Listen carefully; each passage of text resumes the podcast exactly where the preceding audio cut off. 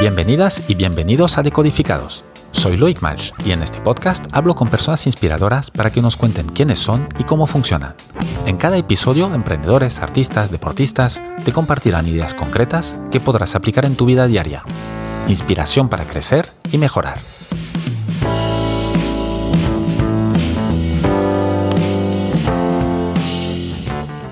Mi invitada de hoy es Alba García Bertos. Alba es experta en moda sostenible licenciada en negocios internacionales por la Pompeu y Fabra y en diseño textil por el IED, el Instituto Europeo de Diseño, empezó su trayectoria profesional en grandes empresas del textil, como Mango o Inditex.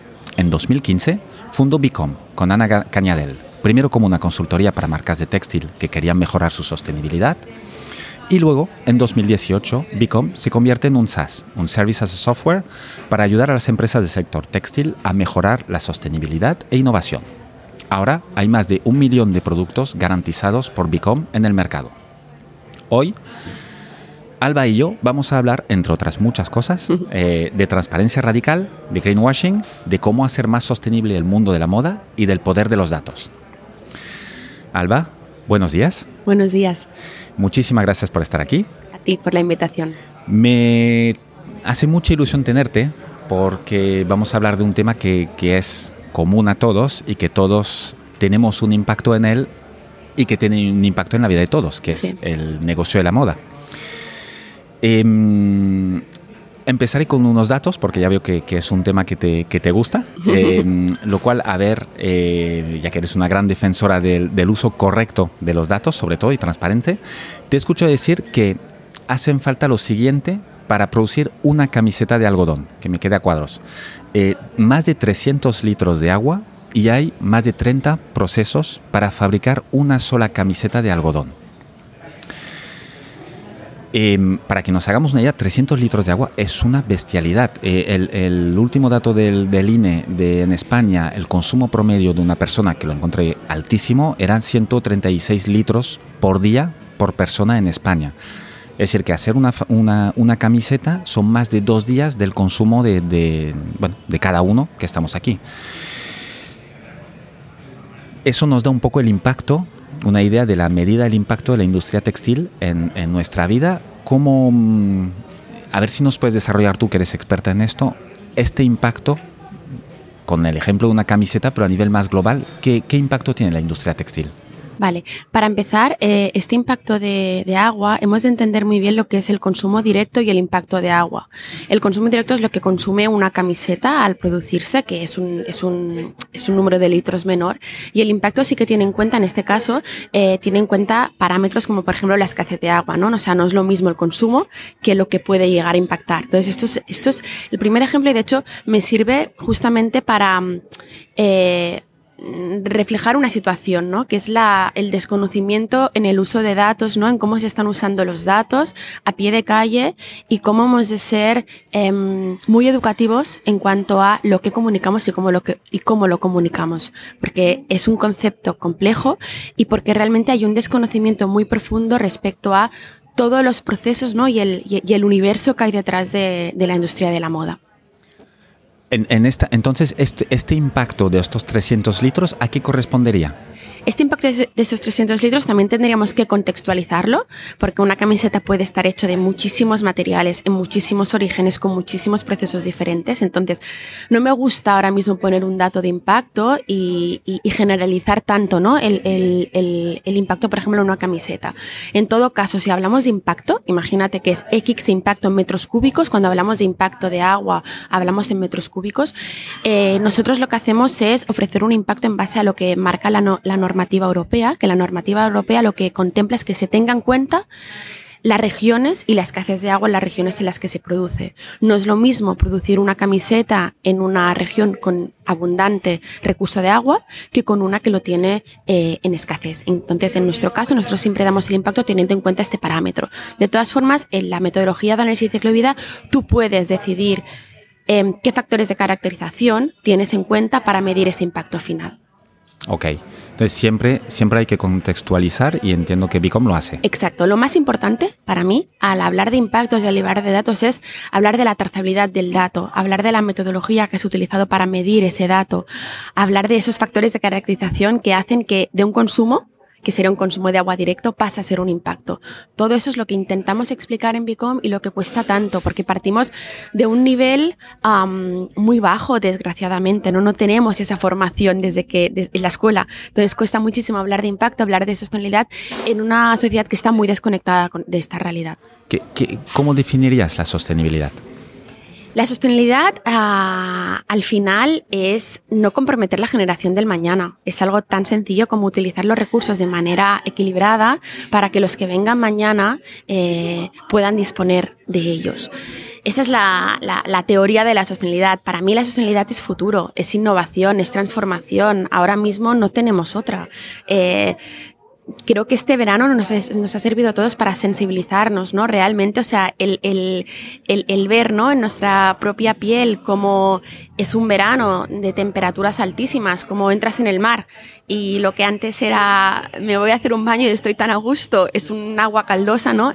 Eso al final eh, impacta en tu vida y te das cuenta de que, de que hemos de cambiar las cosas, ¿no? Por lo tanto, la sostenibilidad ahora mismo, para mí, es futuro, es, es, es, es un cambio radical que tenemos que hacer para poder seguir vivir viviendo como nos gusta y sobre todo para los que vienen detrás puedan vivir de una manera digna. ¿Y, la, y, qué foto darías tú ahora mismo de, de, la industria textil en su rol y su impacto en, en, el planeta y en la sostenibilidad? A mí me gusta definir ahora mismo la industria textil como reto, para mí es un reto en una visión completamente em, sistémica, es decir, no solamente podemos afrontar el reto hacia la sostenibilidad desde una perspectiva ambiental, también hay una perspectiva social, hay una perspectiva eh, de transparencia eh, y de circularidad. ¿no? Entonces, ahora mismo estamos en una situación de punto de inflexión eh, que se determina por muchísimas condiciones, te podría citar algunas, ¿no? pero básicamente el problema que hay ahora mismo es que hay tantos retos que abarcar que cuesta muchísimo poner foco en una sola cosa. ¿No? Porque tenemos que mejorar eh, nuestro impacto ambiental, nuestro impacto social. Tenemos que explicar eh, qué hay detrás en un contexto de crisis de cadena de suministro, de crisis macroeconómica, de, un consumidor que exige transparencia, pero a la vez es el primero que no compra con, con, responsabilidad. Entonces, ahora mismo estamos en un momento de caos, de caos absoluto y de reto. Y mm, el, claro, hay algunos ejemplos de lo que pasa, por, eh, como por ejemplo el Mar de Arán, eh, que, ya está totalmente seco, son, son ejemplos muy concretos, como el verano que acabamos de pasar. Em, el cambio, ¿cómo lo conseguimos? Formándonos. Yo siempre digo que el cambio se consigue con el conocimiento, marcando objetivos a corto, largo eh, y medio plazo em, desde la vertiente del conocimiento y de los datos. Eh, ya no vale ¿no? Eh, marcarse objetivos mm, desde la intuición, se necesitan realmente datos para poner una estrategia de sostenibilidad y sobre todo integrar esa cultura de cambio en el ADN de las propias empresas. Y para eso hay una capa eh, que, que, lo cubre todo transversal, que es la legislación. Necesitamos normas y normativas que obliguen a las empresas a hacer las cosas de otra manera, en este caso las empresas del sector textil. Vale, ¿tú crees que sin normativa no hay cambio? A día de hoy, lamentablemente, no. Vale. Eh, lo creo yo, que soy una devota de la sostenibilidad y que mm, sé que me quiero dedicar a esto desde que soy muy pequeña, ¿no? Pero sí que es cierto que las marcas em, luchan por vender. Eh, al final la marca es, un, eh, es una empresa con ánimo de lucro y lo que quiere es vender, ¿no? Y cuesta mucho invertir en sostenibilidad cuando es tan costoso realmente, ¿no? Marcar una estrategia de sostenibilidad a corto, medio, largo plazo con éxito, se necesitan muchos recursos, en este caso recursos de personas. Cuesta invertir en sostenibilidad si realmente no te obligan, ¿no? Y parece que la obligación venía por parte del consumidor. Yo realmente pienso que estamos eh, en un punto donde hemos de explicar con más fuerza por qué el consumidor puede, ser, puede llegar a ser palanca de cambio. Pero bueno, todos sabemos que los cambios sociales requieren tiempo y tiempo nos falta. Por lo tanto, necesitamos la legislación. Al final es para ganar velocidad, yo diría. Hay, una, ¿Verdad que hay una nueva legislación que parece que va a salir a nivel europeo sí. para regular sobre todo el fast fashion, ¿no? Y, el, lo que comentabas al principio, ¿no? Justamente de educar a la gente y de qué información puedes poner. Exacto. Eh, ahora mismo hay muchísimas directrices de ley y varias normativas que están encima de la mesa. De hecho, la semana pasada tenían que salir una serie de directivas respecto a los sistemas de reporting, que al final se, se han retrasado unas semanas más. Y todos los que nos dedicamos a esto estamos esperando, ¿no? Eh, cualquier eh, directriz que venga de la Unión Europea. Nosotras desde Bicom, de hecho, lo seguimos, lo seguimos de cerca. Hay muchísimas iniciativas, pasaportes digitales, eh, obligación de trazabilidad, eh, control de emisiones. ¿Por qué? Porque lo que necesitamos es un contexto regulatorio, que se regule todo, o sea, desde qué impacto se tiene que, comunicar, por ejemplo, hasta que se controlen las emisiones, hasta que se obliga a trazar la cadena de suministro. O sea, necesitamos marcar un marco, un marco legal claro para que todos vayamos en una misma dirección. ¿Y quién, quién, quién legisla esto? Porque me imagino que hay lobbies no es lo mismo que Bicom haga lobbying a que Inditex o Uniqlo eh, hagan el lobbying, que seguro que lo están haciendo. Eh, ¿qué, ¿Qué os esperáis de esta nueva ley europea? Yo espero que en primer lugar regulen todo lo que es la comunicación hacia el consumidor final, o sea, que regulen el etiquetado, el, eco, el EcoScore, con un etiquetado claro que realmente permita a los consumidores tomar decisiones em, con conocimiento. Esto para mí es lo primer, la primera parte y la segunda parte espero que regulen todo lo que es el sistema de trazabilidad, porque hay un, para mí es el primer paso y es como el gran desconocido, ¿no?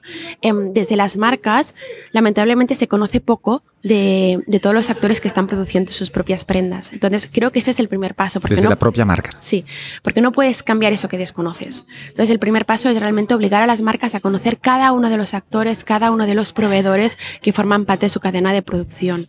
Piensa que es una cadena de producción muy deslocalizada, muy compleja, donde hay muchísimos procesos y realmente cuesta trazar. Cuesta trazar y cuesta que una marca te diga, Conozco a cada uno de los proveedores que forman parte de mi sistema de producción. Es difícil porque los proveedores contratan otros proveedores, porque realmente hay muchísimos procesos que integran un producto final. Tú compras un material, pero detrás de ese material ha habido una hilatura, ha habido una materia prima. Tú conoces a tu proveedor de material, pero no conoces a tu proveedor de hilatura, ¿no? Entonces creo que también se necesita una normativa clara de cómo hemos de trazar nuestros productos y con qué tecnología. Em, en cuanto a los lobbies, los lobbies presionan, pero yo siempre digo lo mismo. Ni el bueno es tan bueno ni el malo es tan malo. Las grandes empresas abren camino y son las que tienen los recursos ¿no? para, invertir y para innovar en todos los sistemas de producción. Entonces yo me acojo un poco a ellos y realmente pienso que desde grandes empresas como puede ser Inditex están haciendo también grandes cosas. ¿no? Sí que está el debate de quién creó el monstruo que eso también es verdad. Pero sí que es cierto que ahora hay grandes profesionales dentro de estas empresas que quieren cambiar esa realidad. Y el monstruo ya está aquí, lo cual algo y el monstruo ya está aquí, eh, exacto. Ya, es igual quien lo creó. Totalmente. Em, ¿Habláis con ellas? ¿Con estas Mira, justamente eh, sí, hablamos con, con ellas. Eh, de hecho, nosotras antes de, de, trabajar como Bicom SAS, ¿no? Como hemos dicho, éramos consultoras y de hecho uno de nuestros grandes clientes era Inditex, CNA, grandes proveedores, en este caso de exportación de algodón orgánico. Eh, tenemos buenas relaciones y justamente la, en dos semanas tenemos una reunión con la cátedra de, de, Inditex para plantear una serie de formaciones justamente de análisis de ciclo de vida. ¿no? Entonces, eh, se están haciendo pasos para adelante. Y sí, hay una, creo que cada vez el ecosistema de la, de la startup, en este caso, y de la gran empresa, cada vez estamos más conectados. ¿no? Yo creo muchísimo la colaboración dentro de esta industria eh, y romper con esa cultura de, competitividad. Creo que hay mercado y oportunidades para todos y, es importante ¿no? relacionarnos entre todos, grandes, pequeños, medianos. Y él seguramente tiene razón, eh, primero porque es una experta, eh, eh, y segundo porque también creo que los cambios, los grandes cambios, nunca vienen de un solo, de un solo canal o un solo player pero sí que los grandes tienen más que decir, ¿no? Si, si Inditex y Nike de todo su aparato deciden hacerlo de una manera, pues seguramente el resto será más fácil seguirlo, ¿no? Sí. ¿Cómo, ¿Cómo, ves? Pero también están todos los pequeños que nacieron con esto en mente, ¿no? Mm. Eh, marcas que son 100% sostenibles mm, lo que quiera decir esto, pero como, como mm, esto tú también que crees que tiene que ir a la par o cada vez habrá más? Para mí son la fuerza. Es decir, eh, yo creo que las grandes abren camino, pero aquí la fuerza, el que los que están liderando el cambio, y para mí los grandes valientes son estos pequeños medianos que intentan sobrevivir en un contexto muy complicado a nivel de consumidor y a nivel de la crisis de cadena de suministro en cuanto a materia prima coste con esa filosofía y ese ADN integrado en su cultura de marca. Para mí esos son, bueno, yo me saco la bandera y tenemos la suerte de que en Bicom trabajamos con la mayoría de nuestras marcas tienen estos perfiles y, la verdad es que es, es, es, un día a día, es una lucha, ¿no? Pero siempre queriendo hacer un paso más allá. Entonces, ellos son la fuerza, eh, yo lo tengo claro, ¿no? Ellos son los que están liderando el cambio, pero sí que es cierto, ¿no? Que una ayuda por parte de los grandes, ¿no? Abrir, abrir camino, eh, a ellos les cuesta más que quizá pues un Inditex o un CNA o... por un tema de recursos. Por un tema de recursos, sí, sí. Cuando hablabas antes de, legislación y tal, eh, ya existen certificaciones, ¿no? Me imagino, de, de, esto en la moda. ¿Qué, ¿Qué valor tienen? Es decir, ¿cuánto no, ya te digo, yo ni, ni, creo que soy, em, estoy sensibilizado a este problema, es un tema que me interesa, pero tampoco me encuentro mirando etiquetas cuando compro ropa. Claro. Em, pues, ¿qué valen estas etiquetas y cómo cambiamos? Que es un poco lo que decías al inicio de educación, ¿cómo, cómo hacemos para cambiar esto y que sea, pues no sé el objetivo con las etiquetas, donde te gustaría llegar, ¿no? Claro, para mí son dos cosas completamente diferentes. Los certificados normalmente eh, son organismos privados donde una marca paga una certificación. Sí que es verdad que a día de hoy, por la naturaleza de, la industria, son certificados que ayudan porque de alguna manera regulan ¿no? algunos puntos. Y sí que es cierto que si bien hace unos mm, años ¿no? habían certificados donde podían ser más laxos y donde permitían ciertas prácticas, ahora se están poniendo muy rígidos ¿no? y los estándares son complicados. Pero yo entiendo el certificado como un sistema de regulación interno de la industria. El etiquetado hacia consumidor tiene que ser completamente diferente, ¿no? O sea, nosotros podemos nutrirnos de qué certificados tienen para poner un ecoscore. Al final, yo entiendo la eh, el etiquetado al consumidor final como una eficiencia energética, ¿no? O sea, al final es un, semáforo donde tú con ese semáforo sepas, ¿no? Que hay una normativa trazada, transparente, eh, y sofisticada también, que cumple una serie de requisitos, pero que tú realmente con una A una, que en una E sepas valorar qué punto, eh, qué performance y sostenibilidad tiene ese producto, ¿no? Y para llegar ¿no? a ese COSCOR, al final hemos de tener en cuenta certificados, eh, desde luego, pero sobre todo hemos de tener en cuenta cuál es el impacto a través de, a través de análisis de ciclo de vida eh, social y análisis de ciclo de vida ambiental, ¿no? a través de los datos. Yo creo que son los datos los que nos van a llevar a ese COSCOR. Pero el consumidor de pie de calle mm, no tiene por qué entender lo que es un análisis de ciclo de vida. Tiene que entender que quizás ¿no? hay, un, hay, un sistema de, scoring reglado y, regulado y una normativa para todos y que él sea capaz de decidir si quiere o no comprar ese producto en base a ese COSCOR hacérselo fácil.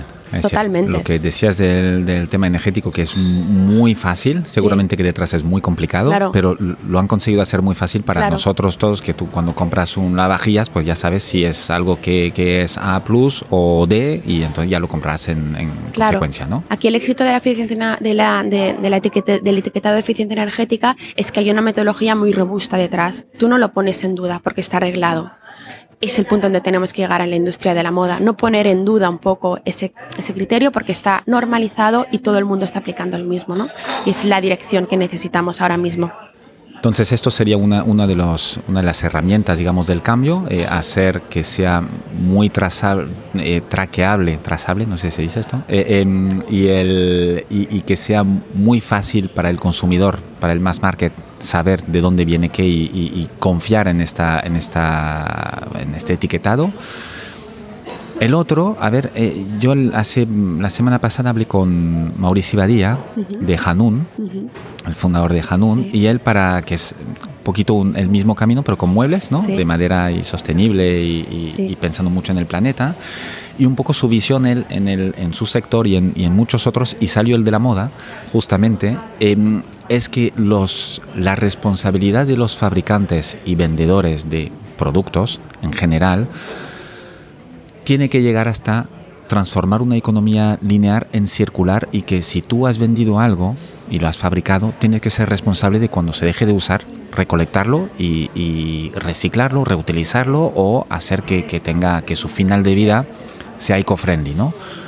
¿Cómo lo ves tú? Bueno, a ver, eh, es uno de los grandes retos. Al final estamos hablando que la, industria textil es un modelo completamente lineal de em, producción, eh, uso y desecho sin entrada en circuito de producción. Eh, obviamente hemos de convertir ese modelo lineal a un modelo circular y ya que hay muchísimas iniciativas. A mí siempre me gusta, bueno, contextualizar, ¿no? O sea, por un lado sí que tenemos el closing the loop, donde podríamos utilizar, reutilizar, reciclar fibras, materias, eh, preconsumo y también recolección de, de producto post-consumo. Pero luego también hay una parte previa, que es toda la parte de slowing the flow, ¿no? De alargar el ciclo de vida, ¿no? De volver a darle el valor a la prenda que tiene y de cambiar un poco nuestra, nuestra relación con, con, con la moda, ¿no? O sea, la moda yo creo que es una industria que emociona y, y ahora mismo lo dicen, ¿no? Las tasas de consumo aumentan brutalmente y las tasas de uso disminuyen totalmente, ¿no? Entonces yo creo que hemos de cambiar nuestra relación con la moda. Y, en cuanto a la, iniciativa que te comentaba Maurici, yo creo que es muy inteligente, pero por dos motivos. Primero porque eh, hace que la marca se responsabilice ¿no? de todos los residuos que genera postconsumo, pero también porque hemos de entender que estamos eh, a las puertas o ya entrando en una crisis de materia prima brutal. Entonces, ¿qué es más económico, ¿no? ¿Qué es más sostenible, también rentable para la marca reutilizar su materia prima o comprar materia prima nueva, ¿no? O sea, nosotros eh, siempre tenemos la sostenibilidad desde una perspectiva también de oportunidad de negocio, o sea, de rentabilidad económica, ¿no? Porque al final las marcas quieren vender, ¿no? Y quieren ser rentables económicamente. Entonces es importante también esa oportunidad de, de sostenibilidad económica también para las empresas en toda la parte de circularidad. Claro, y hablando de precio, sí que es verdad que a veces se dice, y yo soy el primero, especialmente para los niños, las niñas en mi caso, eh, miras mucho el precio porque son prendas que duran muy poco. Eh, entonces vas comprando cosas que sabes que van a durar poco, que son baratas, y si no quieres ponerte una cosa delante de los ojos, pues también sabes que ecológicamente no son buenas, em, pero son baratas. ¿Cómo, cómo, cómo lo encaras esto, el precio de cara al consumidor? Yo siempre me hago la misma pregunta. Em, una camiseta de 4 euros eh, es barata este, o es este, cara. Este ruido que escuchamos es un store que, nos, que están bajando para el sol. No sé si te va a ayudar a ti. Sí, creo que sí. Yo creo que sí, que me va a ayudar porque estaba aquí con el sol que digo, yo no sé hacia dónde miro. Estamos en Casa Seat, que es muy agradable, pero hay mucho sol. Sí. Entonces, ¿la camiseta de 4 euros es barata Te o es de cara? preguntar, ¿no? Siempre es barato o es caro, ¿no? Eh, ¿No será que la camiseta de 4 euros es demasiado barata y que esa camiseta de 10 euros que tú quieres comprar no es que sea cara, sino que es el precio justo? Eh, y llevándonos, llevándonoslo a nuestra economía doméstica. ¿No crees que quizá hay otras alternativas, ¿no? como por ejemplo plataformas ahora que están habiendo, en, el caso de, de, la moda infantil, plataformas que están habiendo de alquiler de prenda? ¿No? Donde tú realmente pones en la plataforma qué edad tiene tu hijo, qué tipo de producto te suele gustar y cada X te van dando eh, un paquete de producto y tú cuando ese producto ya no lo utilizas porque el niño ha crecido lo devuelves y ese producto se va a otra familia. ¿Esto existe? ¿Cómo sí. se llama? Eh, hay, varias, hay varias plataformas, luego si quieres te lo paso. Ah, pásamelo, lo Pero en las notas. porque hay sí, muchísimas, sí. sí, sí, y son muy interesantes. De hecho, todo el sistema de alquiler, eh, de resale, de renting de, de ropa está, está, está muy al día. Por ejemplo, también con todo lo que son vestidos de fiesta, ¿no? ¿Cuántas veces tenemos un evento y decís, quiero estrenar algo porque nos gusta estrenar? Pero quizá puedes estrenar, ¿no? A través de una plataforma de renting.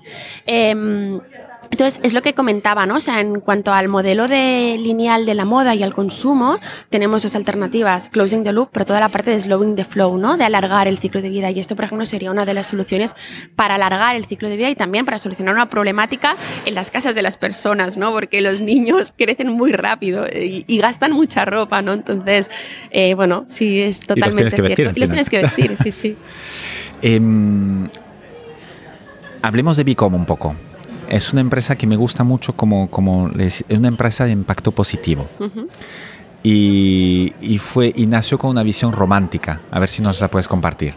Sí, eh, nació con una visión de cambiar el mundo. O sea, nosotros... Ni más ni menos. Ni más ni menos. O sea, nosotros eh, somos muy soñadoras. Somos un equipo de casi todo mujeres. Ana es mi Bueno, es mi socia, eh, mi, mi, gran amiga, porque tenemos una amistad de, desde que éramos adolescentes. Siempre hemos soñado juntas. ¿Os conocíais antes de Bicom? Sí, la historia de Bicom empieza porque nosotras, bueno, Ana y yo éramos amigas y, y como amigas compartíamos piso.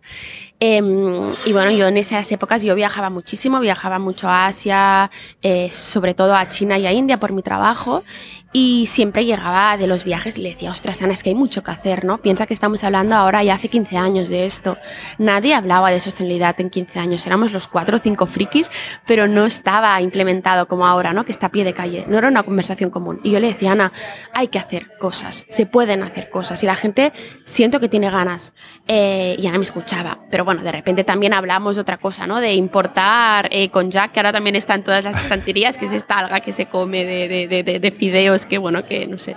Em, y al final sí que es verdad que yo soy muy tozuda, eh, yo tenía muy claro que realmente se podía hacer algo y, juntas eh, decidimos ponernos una mochila a la espalda, dejar nuestros trabajos, irnos a India y trasladar esa idea a los proveedores con los que yo tenía una pequeña cartera de, clientes de los trabajos antiguos que había tenido y ofrecerles un, un, servicio donde nosotras lo que queríamos era transformar un poco su modelo de producción, eh, diseñar prendas que fueran lo más sostenibles con el menor impacto posible y eh, ayudarles ¿no? a vender a Europa, pero de una manera más honesta. En esa época estuvimos trabajando como consultoras, eh, teníamos la suerte de trabajar con grandes cuentas, grandes firmas internacionales y también proveedores mmm, gigantes en Asia.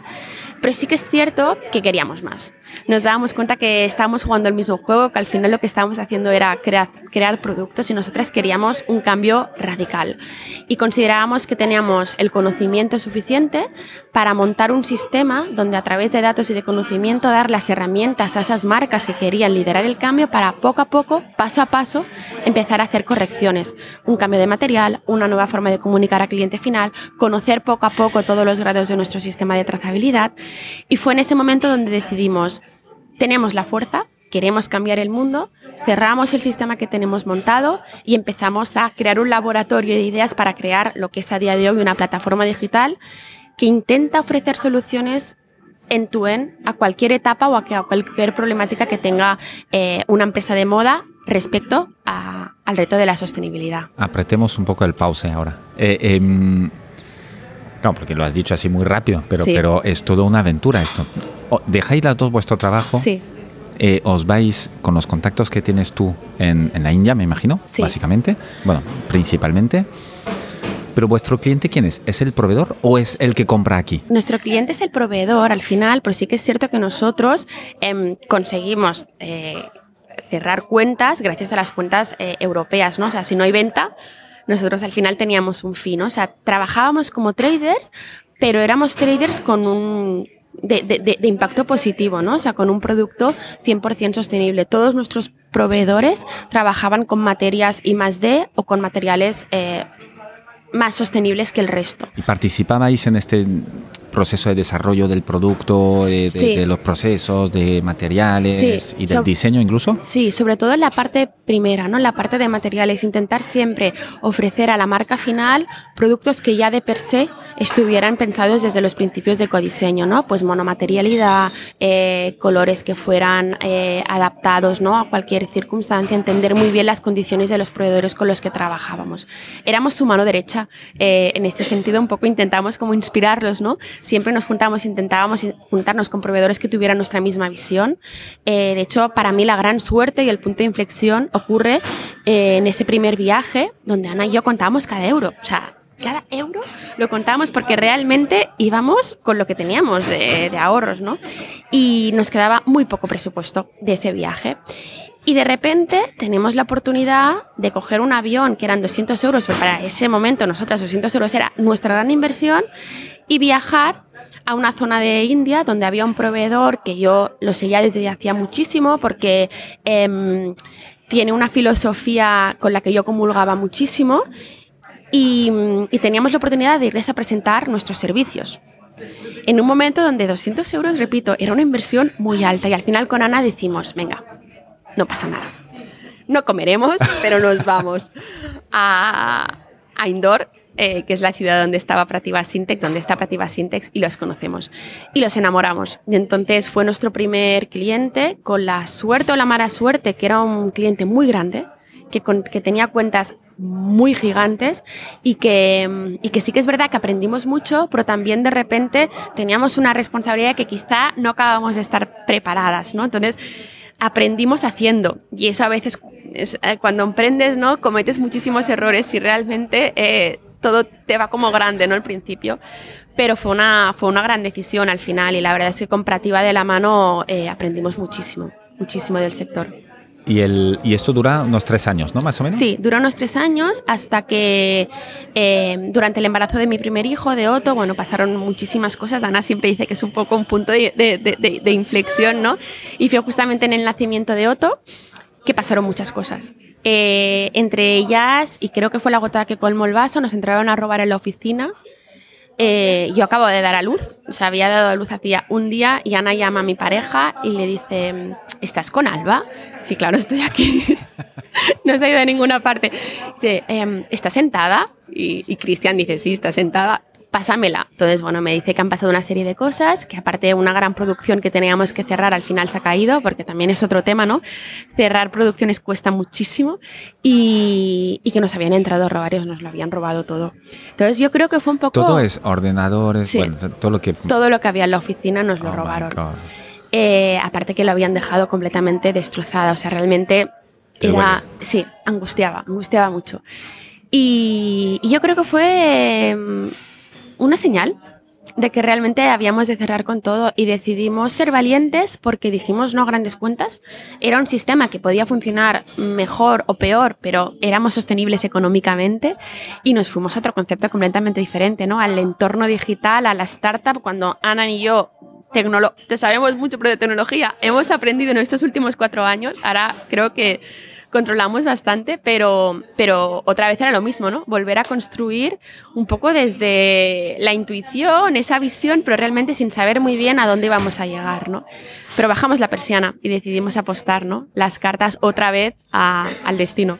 Y aquí estamos ahora.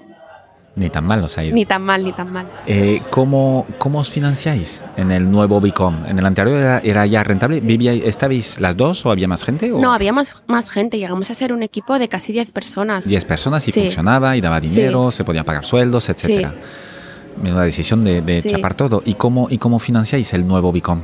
Nosotros eh, tenemos, tenemos inversores. Nosotros al final estamos 100% ahora en mundo startup, eh, siguiendo cada, cada paso que hacemos. Nosotros hicimos una, una ronda hace un año y medio. Tenemos dentro del cap table grandes fondos eh, que la verdad que nos han acompañado muchísimo y nos han enseñado mucho a poner las bases, que son uh, For Funders y K-Fund. Y, y, ahora estamos, eh, gracias a financiación pública, la verdad es que estamos pudiéndonos financiar por la financiación pública y por, por, por, subvenciones que estamos, que estamos consiguiendo. Hemos conseguido alargar la caja y la idea es hacer una siguiente ronda a finales de 2023 con con, esa legislación, espero ya implementada y, con métricas que nos permitan ser em, atractivas ¿no? para, para, nuestros inversores. Porque ahora cuánto habéis levantado en total? Ahora mismo, entre inversión privada e inversión público, alrededor de un millón de euros, un poquito más y esto os da para pues estos tres años, ¿no? Que lleváis, o 2000, no, sí, sí, más o menos. Sí, ahora somos un equipo de casi 15 personas, sí que es verdad que estamos em, metiendo fuerza ¿no? al desarrollo de producto, porque si bien es cierto que las empresas están un poco a la expectativa, eh, también es verdad que se están preparando, ¿no? Y nosotras queremos ser la plataforma que realmente esté allí y las acoja cuando estén preparadas para ello. Claro, ¿cuál, es vuestro...? Me imagino que va muy relacionado con lo que me comentabas de las etiquetas, de comunicar y tal. ¿Queréis ser la referencia europea mundial de, la trazabilidad? Sí, de la trazabilidad, eh, más que de la trazabilidad, de la medición de impacto. Sí, queremos, queremos ser una apuesta competitiva, ¿no? Porque gracias tenemos otros competidores, lo cual para mí es una gran señal, ¿no? Porque significa que el mercado se está moviendo. Em, pero bueno, más que competidores, yo siempre les hablo de colaboradores. De hecho, dentro de dos semanas tenemos una reunión con, con, una, con una startup que hace más o menos lo mismo, pero ellos están muy enfocados en toda la parte de trazabilidad para ver cómo podemos colaborar, ¿no? Eh, cuando hablabas de visión romántica, es real. O sea, nosotros tenemos una visión romántica porque queremos cambiar el mundo. O sea, obviamente necesitamos pagar sueldos, pero el objetivo no es hacernos ricas, ¿no? El objetivo es tener un impacto en la industria de la moda y conseguir producir y que el consumidor también consuma de una manera más responsable, ética y segura. Vale. Em, transparencia radical. Sí. ¿Qué, qué, cómo hay que, hay que llevarlo esto? Siendo muy honestos. Eh, ¿Y qué es, para empezar? Para empezar. Eh, pues hablarlo todo, tanto lo bueno como lo malo, ¿no? Porque es muy fácil decir cuando tienes un impacto bueno o cuando has conseguido saber cuál es tu proveedor X. Y es muy difícil decir, tengo mi cadena trazada en el 80%, desconozco el 20%.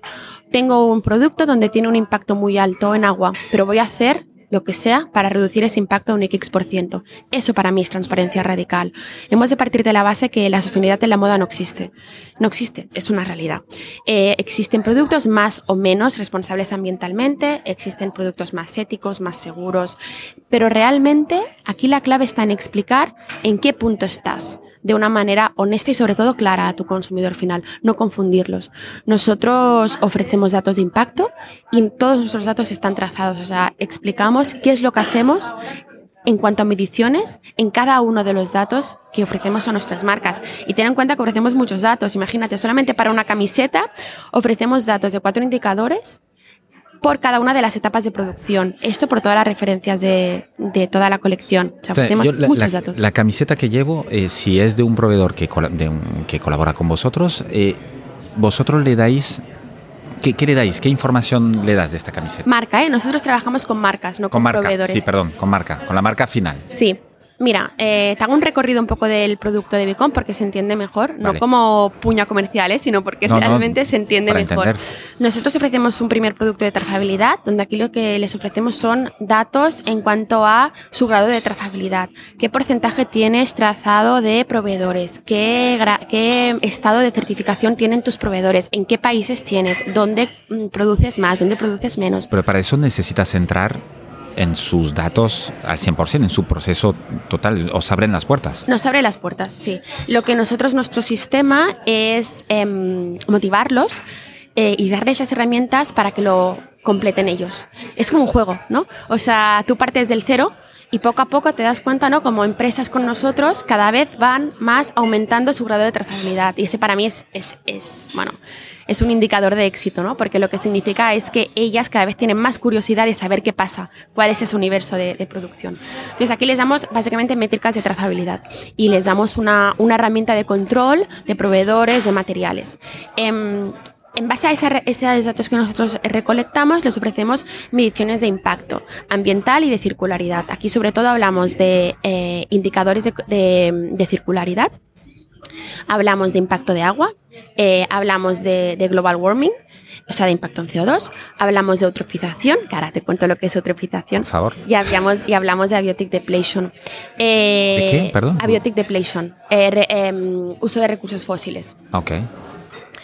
Aquí la idea es ofrecerles datos eh, en diferentes parámetros. Entonces nosotros lo que hacemos es cocinar esos datos ¿no? a través de un sistema de dashboard y de diagnóstico que les permite tomar decisiones. Porque si tú le vas a una marca y le dices, esta marca tiene este impacto y realmente tú no le cocinas el dato, no, no le dices qué es lo que pasa ¿no? Eh, en un contexto mm, de toda su colección, cuesta mucho. Entonces siempre todos nuestros datos se acompañan con dashboards, reporting y demás. Eh, y además, no solamente les se lo utilizan internamente para mejorar decisiones, colección tras colección, sino que se utilizan esos datos para explicar a consumidor final cuál es el impacto eh, de su producto, que esto lo hacemos a través de integraciones e-commerce y etiquetado inteligente.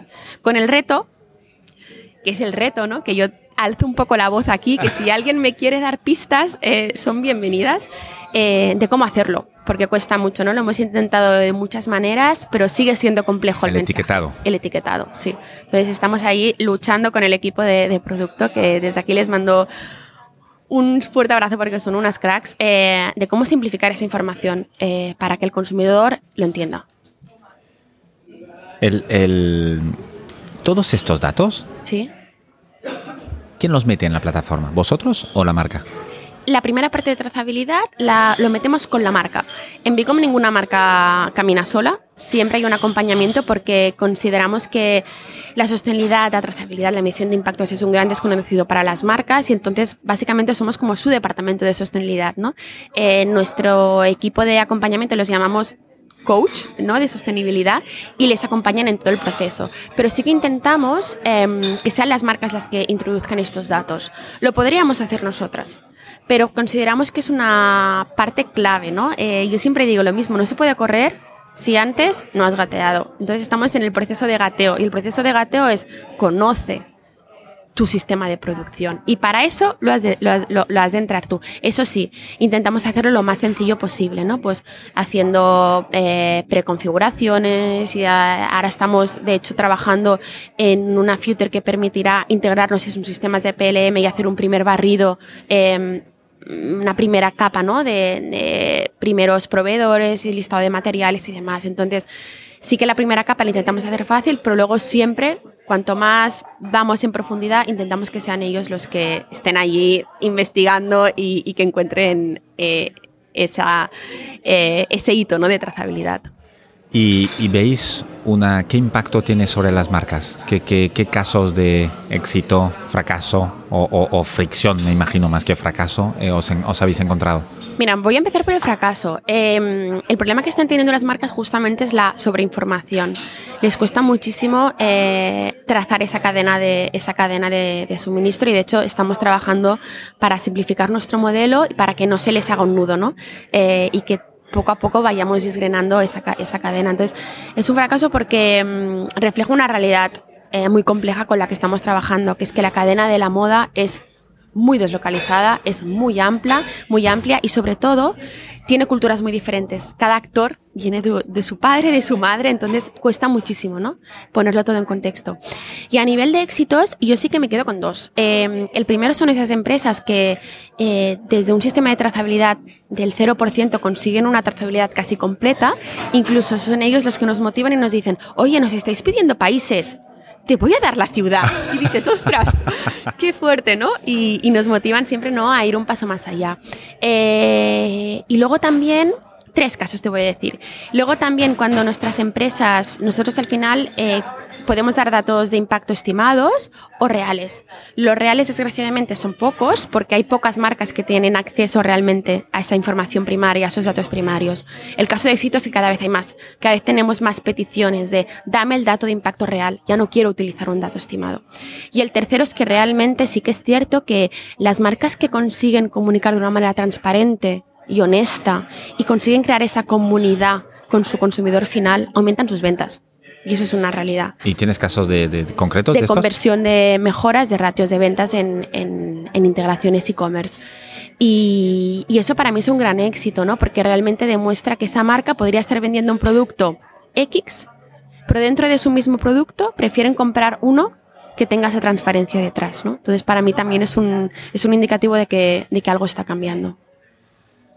En Bicom sois dos, nos has dicho, tú y Ana Cañadey. ¿Cómo, cómo, cómo os compartís la, la, las responsabilidades? Porque tenéis un título que es muy bonito, que es COSIO. Eh, ¿cómo, ¿Cómo hacéis el día a día? Vale. Em, lo primero de todo es decir que este COSIO, ¿no? Todo el mundo estaba como muy reticente a que nos pusiéramos este, esta etiqueta y más viniendo de la historia que veníamos, ¿no? Que somos amigas, casi diría que es que hermanas. Y, mm, y nosotros decíamos, nosotras vamos a ser capaces de, hacerlo y lo hemos hecho. Nos hemos dividido primero desde el respeto, nos conocemos muchísimo y sabemos muy bien cuál es el límite de la una y de la otra y sabemos leernos si una tiene un buen día o una tiene un mal día. Sabemos diferenciar muy bien además nuestra vida profesional y nuestra vida personal. Eh, no solamente somos amigas, sino que compartimos grupo de amigas. Entonces esto claro, cuando tú tienes un momento, ¿no? En el trabajo y luego te vas a cenar con tus amigas, claro, ya Ana no es Ana socia, ¿no? Es Ana amiga.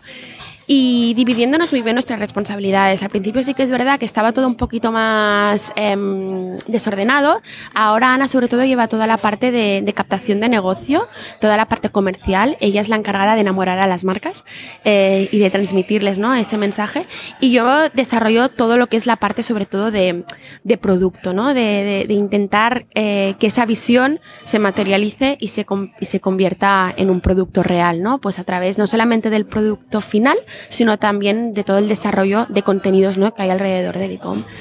Y, así nos diferenciamos y la verdad es que estamos muy contentas. Sí que es verdad que hay una capa que sigue siendo transversal, que es toda la parte de, pues más de dirección de negocio, de estrategia. Esto nos gusta hacerlo juntas, es más, creo que sumamos haciéndolo juntas porque cada una tiene su perspectiva.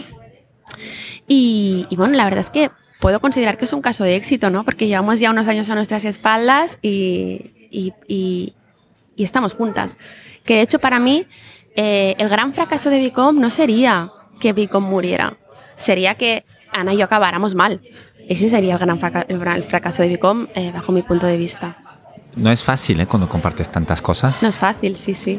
Eh, es, es, bueno, puede ser incluso muy complicado, pero bueno, si lo estáis haciendo, si lleváis haciéndolo ya unos cuantos años, no tiene por qué cambiar. No tiene por qué cambiar. En, en Bicom, me, mm, bueno, he visto que todo lo hacéis en inglés. Sí, todo lo hacemos en inglés. ¿Por qué? Mira, porque tenemos una directora de marketing que nos obliga a hacerlo en inglés. Patricia, te mando un beso también desde aquí. Em, a ver, sí que es verdad que hay una estrategia de internalización muy fuerte detrás. Nosotros lo que queremos es eh, afincarnos bien en Europa y de hecho empezar a abrir mercado. es muy difícil el mercado de Estados Unidos, pero tenemos em, muchas visitas eh, desde Estados Unidos, tenemos peticiones, tenemos marcas ¿no? que van allí alzando la voz. Eh, sí que es verdad que Europa es un referente para Estados Unidos en términos de sostenibilidad, entonces, bueno, queremos ver, ¿no? No ahora, tenemos que crecer un poquito más, pero está allí. Entonces, básicamente, Patricia entró ahora ya casi hace un año con nosotras y es lo primero que dijo.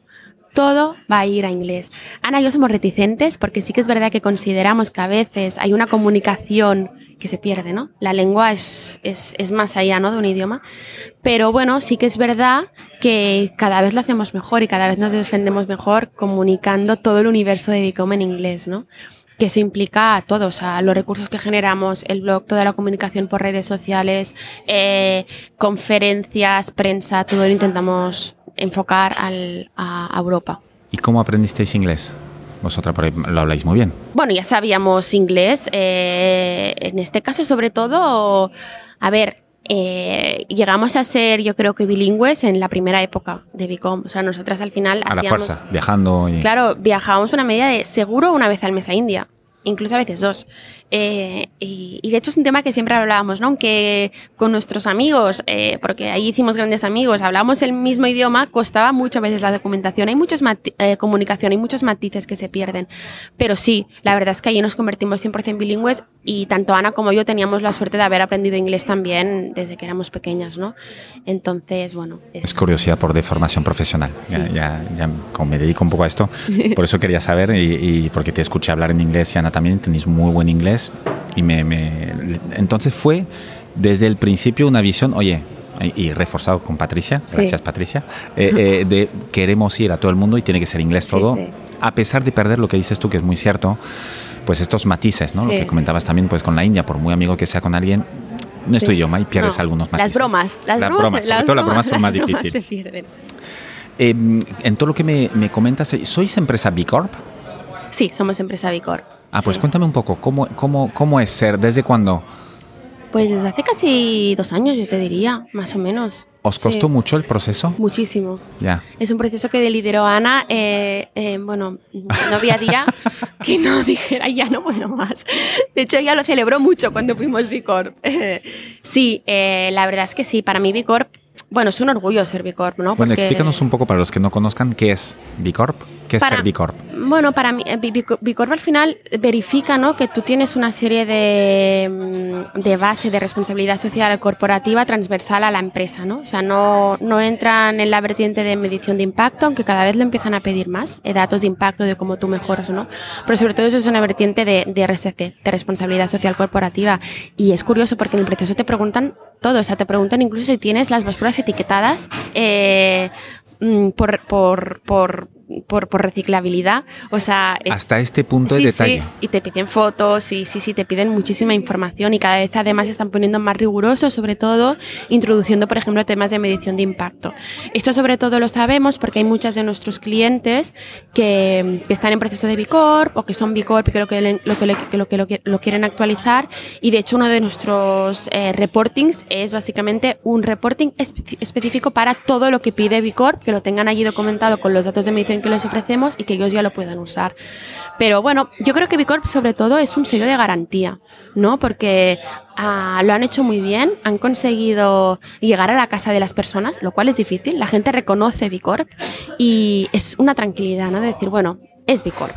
Algo, algo estarán haciendo bien podría ser un ejemplo un poco para lo que queréis poner en marcha para la moda, ¿no? Sí, podría ser un ejemplo bastante diferente porque ellos son RSC, nosotros en ningún caso somos RSC, pero sí producto por producto. Podría ser un ejemplo. Y lo que han conseguido hacer, que acabas de decir. De tranquilidad. De tranquilidad. Oye, son Bicor. Oye, son Bicom. Casi tenéis un nombre muy parecido. Sí, sí. Igual ayuda. un nombre parecido, sí. Em, comentabas al inicio que tú siempre desde pequeña habías, eh, te había, eh, eras muy sensible al tema de la sostenibilidad. ¿Tuviste en algún momento una epifanía muy clara de, mm, lo que estoy haciendo no está bien o, sí, o, pero lo quiero llevar más allá? Sí, para mí en mi caso era no lo encajaba desde sostenibilidad, porque yo realmente no tengo una formación ¿no? de ciencias ambientales, pero sí que es verdad que en mi casa, bueno, es un tema que se ha hablado. Mi hermana Sara, por ejemplo, es, bueno, yo diría que es la palabra de sostenibilidad eh, la tiene ella, entonces si no era por lo que yo pensaba, ella siempre estaba allí. Pero sí que la responsabilidad, ¿no? Sí que ha estado muy integrada en mi casa. Y también la emprendeduría. Eh, en mi casa tengo la suerte de tener padres emprendedores y abuelos emprendedores y es algo que he vivido desde la cuna. Entonces, sabía que yo quería em, hacer algo por mí y que tuviera un impacto positivo. Esto lo tenía claro. Sí que es verdad que hubo un momento de inflexión muy claro en mi caso, que fue uno de esos viajes donde yo estaba trabajando en este caso para Inditex, em, que también les doy las gracias porque fue una gran escuela de vida trabajar para ellos. Y, en uno de esos primeros viajes donde todavía estás muy sensible, luego por desgracia se te pone una venda en los ojos y te vuelves insensible. Pero en ese primer viaje recuerdo, yo era muy niña, debía tener 24 o 25 años, y mm, llegar a Tianjin, que era una ciudad industrial donde luego ya mm, le, cogí cariño porque tuve la suerte de, volver muchas veces, em, pero llegar a mi hotel y llegar a una planta 15, mirar abajo y solo ver contaminación. En ese momento yo realmente me derrumbé. Me derrumbé, eh, llamé a mi pareja y me puse a llorar. Le dije, es que no sé qué estoy haciendo aquí. O sea, estoy en la otra punta del mundo trabajando y dando mis horas y mi vida a un impacto que no es positivo, ni es neutro, es que es negativo. Entonces en ese momento eh, yo supe que en algún momento yo iba a trabajar para revertir ¿no? ese impacto negativo a ese impacto positivo fue un momento que no sabía el qué, ¿eh? porque no tenía ni idea de lo que iba a hacer, pero sí sabía que, que, ese no era el camino. Que había que ir por otro camino. Sí. ¿Eres mamá? Sí. Y me has dicho justo antes de, empezar esto, recién mamá. ¿Cómo compaginas las dos cosas? De emprendedora, startup, eh, cambio, aparte pivotando eh, y siendo mamá de, de, una niña de seis meses. Sí. Tengo dos, Otto que tiene cuatro y Maya que tiene seis. Em, lo, ¿Cómo lo compagino? Primero de todo, sí que me gustaría decir que la conciliación es una mentira. Conciliar no es, no es una realidad. O sea, hablamos de conciliación y realmente no sabemos lo que estamos diciendo. Em, primero de todo, yo creo que tengo la gran suerte de tener muchísima ayuda Eh, tengo, somos una familia muy grande, tanto por mi parte como por la parte de, de Cristian, y nos ayuda muchísimo. Eh, esto sí que es verdad. Entonces, cariño a mis hijos nunca les falta. La segunda parte yo creo que es eh, el ejemplo, ¿no? En mi casa siempre mis, mi abuela, ¿no? Mis abuelas y mi madre han sido mujeres trabajadoras que siempre han salido de casa muy pronto. Entonces, siempre me ha metido en la cabeza que no era un tema, ¿no? Como te comentaba, de cantidad, sino de calidad. Entonces, tengo como ese lema metido en la cabeza. Em, y tercer lugar, em, corresponsabilizándome mucho con mi pareja. Que bueno, tenemos que todavía mejorar, pero, pero bueno, sí que es verdad que hay una corresponsabilidad, si no, esto no, mm, no, sería, no sería factible. Alba, ¿tu mejor inversión? Puede ser lo que sea. ¿eh? Eh, eh, ya, me, ya me diste una para Sí. Bicom que fue 200 euros. Aparte de la de los 200 euros, que esa que yo creo que fue la económica, eh, sí que es verdad que en, un momento de donde tienes mucho caos, ¿no? Porque yo no tengo un, yo no tengo un minuto libre en el día eh, y no me lo invento, o sea, es que después de trabajar yo me voy con mis hijos, ¿no? Y tengo la mala suerte que se van a dormir muy tarde porque les gusta mucho la juerga. Entonces, básicamente, ellos se van a dormir y yo me voy a dormir casi casi. Y sí que es verdad que mi gran inversión es por la mañana intento siempre ponerme el despertador media hora o tres cuartos de hora antes y hago yoga siempre, cada día. Cada, cada, cada día, me cueste o no me cueste, para mí es mi medicina y es una inversión de tiempo que, que me la dedico a mí y realmente me, me funciona muchísimo. De hecho, desde que apliqué este cambio, ahora ya yo empecé con el- la relación con el yoga después del parto de Otto. Eh, el parto de Otto fue un momento de inflexión, como ves, Ya por veo, muchos ya. motivos.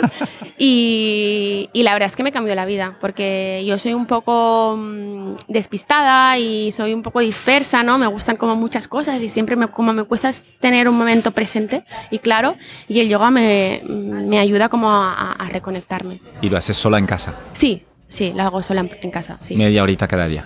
Sí, cada día. ¿Fines de semana incluidos? Fines de semana incluidos, sí, sí, sí, sí, fines de semana incluidos. Ahí batallo con mi pareja porque intento no despertarme antes, entonces le digo, ahora me voy y, y vuelvo en media hora y batallo, pero lo acabo consiguiendo, sí, sí. Alba, eh, ya nos has dicho lo que sería el éxito para Bicom. Eh, para ti, cómo, qué, ¿qué sería para ti? ¿Qué definición tienes del éxito? Yo me considero una mujer muy sencilla con esto. Yo para mí es disfrutar de- del día a día, de las pequeñas cosas, eh, especialmente, ¿no? Pues de Otto y de Maya, también de mi pareja. Soy muy familiar, o sea, a mí, mi familia, mis hermanas, mis padres, mi abuela eh, me llenan. Y, y para mí el éxito es una, es que una cena familiar. Hoy, por ejemplo, tenemos una cena porque mi hermana vive en Mallorca y viene a pasar el fin de semana. Y para mí eso es éxito. O sea, podernos juntar esta noche todos aquí y compartir un momento, eso es éxito. Entonces, para mí, pequeñas cosas, siempre. La felicidad de las sencillas, ¿no? Totalmente. ¿Tien- ¿Lees mucho? ¿O leías mucho? Leía muchísimo. Sí, ya. Me gustaba muchísimo leer. Yo, de hecho, sobre todo cuando era muy niña y adolescente, me gustaba muchísimo leer. Es algo que, que, bueno, siempre para mí era, me voy a dormir y leo. Ahora no leo, la verdad es que leo muy poco y quiero retomar eh, el hábito. Te tengo que decir que no solamente es por los hijos, es porque las pantallas hacen muchísimo daño. También. Eh, entonces también es un tema de responsabilidad individual de cada uno. Y bueno, to- retomaré el hábito. Que sepas que es una constante en, en los entrevistados y las entrevistadas, en muchos y especialmente en los que tienen hijos menores de 10 años. Sí, sí. Eh, Mauri me decía lo mismo No para volver a. Hanun. Sí, sí, sí. Em, ¿qué, li- qué libros nos recomendarías de tu vida pasada? De mi vida pasada. Eh, ¿O que regalas o que te han marcado? vale, soy muy mala con nombres de libros, o sea, malísima, pero sí que hay un libro que especialmente me, me tocó muchísimo cuando me lo leí, que fue El Dios de las Pequeñas Cosas. Yo creo que fue porque siempre he estado muy conectada con India. De hecho, cualquier libro que pase en Asia es algo que me, me gusta. Siempre leo mucho, eh, mucha ficción eh, de familias de allí, de realidades de allí, de culturas eh, diversas. Em, y el Dios de las Pequeñas Cosas me gustó mucho específicamente, primero porque estaba en India y luego porque hablaba de, mm, habla de dos hermanos, ¿no? de dos gemelos que se separan, cada uno vive su vida, su realidad y luego se juntan. ¿no? Y me llamaba mucho la me, me llamó mucho la atención, me conectó muchísimo y aparte me gusta mucho la forma en la que estaba escrito, ¿no? porque es la típica forma donde tú cada frase como que te ubicas allí. Entonces me, me gustó muchísimo. Y luego hay otro libro que, mm, que no es de vida pasada, es de vida actual, pero es el último que me, que me he leído ahora, que es totalmente de maternidad, que es la voz del niño, pero sí que es cierto que me gusta mucho porque lo puedes trasladar a tu vida, a tu vida diaria, ¿no? Te marca, te dice, ¿no? Como, es un poco como esta visión, ¿no? Que ahora se dice de eh, educa en positivo o vive en positivo, ¿no? Pues un poco como las cuatro, las cuatro, las cuatro fases, ¿no? Que tiene esta mm, filosofía de vida. ¿Y alguna peli o documental? alguna peli o documental. Em, la verdad es que no soy mucho de documentales. Eh, sí que es verdad que mm, veo, pero no me, no me conectan tanto. Películas, eh, no veo películas desde hace mucho. O sea, es una realidad eh, y me gustaría cambiarla de manera inmediata. Em, pero sí que hay una película que, que para mí me marcó, que quizá no es la mejor película, pero yo creo que sin duda es la que he visto más y que cada vez que veo me emociona, que es eh, Mi vida sin mí de Isabel Coixet. Es una película que me encanta Sara Polley como lo hace, o sea, me encanta la, eh, la banda sonora, me encanta la dirección de arte y, y siempre me conecto mucho. La, la, bueno, la vi cuando tenía 16 o 17 años, en esa época sí que veía mucha, eh, muchas películas, pero era una película que recurrentemente accedía a ella. Sí que es cierto que tengo que decir que ahora me da la sensación que la gente no ve tantas películas la misma vez, ¿no? Hay tanta oferta. Hay tanta oferta que no puedes. Que no puedes. Y entonces antes sí que cuando tenías una película es como que estabas ahí reiterativamente viendo la película. No sé, quizá... Quizá en la que tenías el DVD y entonces ya es lo que tenías que ver. Sí, sí. Antes de hacerte la última pregunta que suelo hacer a las invitadas, eh, hay, una, hay un tema que quería tocar que hemos tocado pero muy de refilón, que es el greenwashing. Em, ¿cómo, cómo, cómo, lo ves y cómo crees que se está combatiendo? Y, el rol pues, de, de, de cosas como Bicom para combatir esto. Bueno, esto da para otro podcast. Ya, ya, por eso, pero no lo quería dejar de decir. Pero sí que creo que ahí yo creo que estamos en un contexto de hipocresía total y absoluta, ¿no? Porque los consumidores parece que quieren consumir de otra manera, pero bajo mi punto de vista no es cierto. La realidad es que los ratios de consumo de tiendas como Shane eh, disparan, ¿no? Mm, cualquier indicador de consumo. Y luego las marcas sí que están utilizando ¿no? esa oportunidad de sostenibilidad, no para transformar la forma ¿no? que tienen de producir y de distribuir, sino para vender más. ¿no? Entonces, claro, se crea un monstruo, porque el consumidor quiere seguir consumiendo, pero bueno, se queda tranquilo y la marca no consigue eh, mantener sus ratios de consumo. ¿no? Entonces yo creo que aquí hemos de ser completamente radicales a todo lo que es el sistema de, de greenwashing. Y aquí, una vez más, me guste o no me guste, porque no me gusta, me gustaría que las cosas fueran diferentes, pero necesitamos una normativa, una ley que regule cualquier comunicación respecto a cualquier iniciativa de sostenibilidad. ¿Y tú crees que esto, la, la ley europea que comentábamos al inicio, va a ser uno de sus objetivos? Sí, de hecho se están cerrando algunas eh, marcas que tienen claims eh, dudosos eh, en sus webs. Entonces creo que es un primer paso. Sí. Bueno, lo dejaremos para otro podcast para analizar más. Última pregunta, Alba. Em, si tuvieras la posibilidad de tener una lona o un par de lonas delante de cada escuela y que tú pudieras poner un mensaje ahí, ¿qué pondrías para que lo viera toda la gente que entra, que pasa adelante, que sale? Hmm. Eh, que crean en ellos mismos. Yo soy una gran defensora de la intuición. Creo que todos tenemos esa intuición. Podemos estar más o menos conectados, pero está allí. Y, y no nos damos cuenta de la importancia de las pequeñas decisiones. Esto es algo que siempre lo he oído en mi casa, sobre todo por mi padre. No, no llegas al punto donde llegas por una gran decisión. Llegas por pequeñas decisiones que vas haciendo, ¿no? En, tu camino. Entonces, que, no olviden ¿no? esa pequeña decisión y sobre todo que lo hagan desde la, desde la intuición y desde la conexión con uno mismo. Alba, muchísimas gracias. ha sido un placer. He aprendido muchas cosas de la moda y de sostenibilidad eh, y espero que la audiencia también. ¿Dónde se te puede contactar eh, o dónde se te sigue Instagram, LinkedIn? Yo estoy bastante cada vez más activa por LinkedIn también. Gracias a mí, gracias a Patricia. Tanto Ana como yo estamos bastante activas en LinkedIn, entonces si nos buscáis, Alba García Betort y Ana Cañadey, allí la verdad es que suelo cada vez más compartir más temas, eh, sobre todo muy sensibilizados respecto pues greenwashing, legislación y también temas de, bueno, de emprendeduría ¿no? y, de, mujeres, ¿no? Que, que, a veces creo que es de alzar un poco la voz y visibilizar esta realidad. Entonces, si quieren seguirme por, por LinkedIn. Lo pondré en las notas del podcast. Muy bien. Muchas gracias. Que vaya bien. Chao. Gracias, chao. Muchas gracias por haber escuchado este episodio hasta el final. Te quiero pedir una cosa más antes de que te vayas. Puntúa el podcast y ponme un comentario. Te tomará solo un minuto y me ayudará un montón para poder continuar con más entrevistas inspiradoras.